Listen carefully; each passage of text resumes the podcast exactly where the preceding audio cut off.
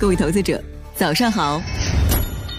欢迎收听长乐全球通早间资讯播客节目《长乐早知道》。今天呢，我们来聊聊巴菲特豪掷三十三亿美元再次加码传统能源资产背后的逻辑。最近呢，巴菲特旗下的伯克希尔哈撒韦能源公司宣布，收购道明尼资源在美国马里兰州的液化天然气公司 Cove Point 液化天然气石油气业务中百分之五十的有限合伙权益。这笔交易作价三十三亿美元，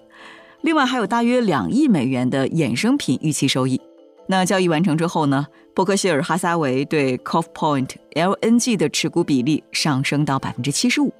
在业内人士看来呢，巴菲特大手笔加码能源业务并不意外，毕竟他从来没有停止对能源股的加仓步伐。就在六月底，伯克希尔哈撒韦在提交给美国证券交易委员会的监管文件当中披露，公司在六月二十六号到六月二十八号期间，花费了一点二二亿美元收购了二百一十四万股西方石油股票，把伯克希尔在西方石油的持股比例提升到了百分之二十五以上。而在更早的五月底，伯克希尔斥资大约二点七五亿美元买入了四百六十六万股西方石油股票。当时，巴菲特说，西方石油在美国最大的石油盆地二叠纪盆地拥有重要业务，还有很多优质的油井，是一个完全不同的石油生意。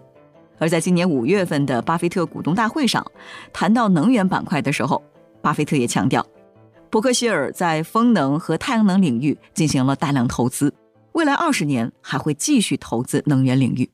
而巴菲特效应在能源股西方石油这只股票上也体现得淋漓尽致。在巴菲特的加持下，西方石油公司并没有在油价大跌期间像其他石油和天然气生产商那样遭受严重的股价打击。西方石油股价的波动性比相同市值规模的企业要低得多，几乎和同行的巨头相当。那分析指出，这是一种心理上的巴菲特效应。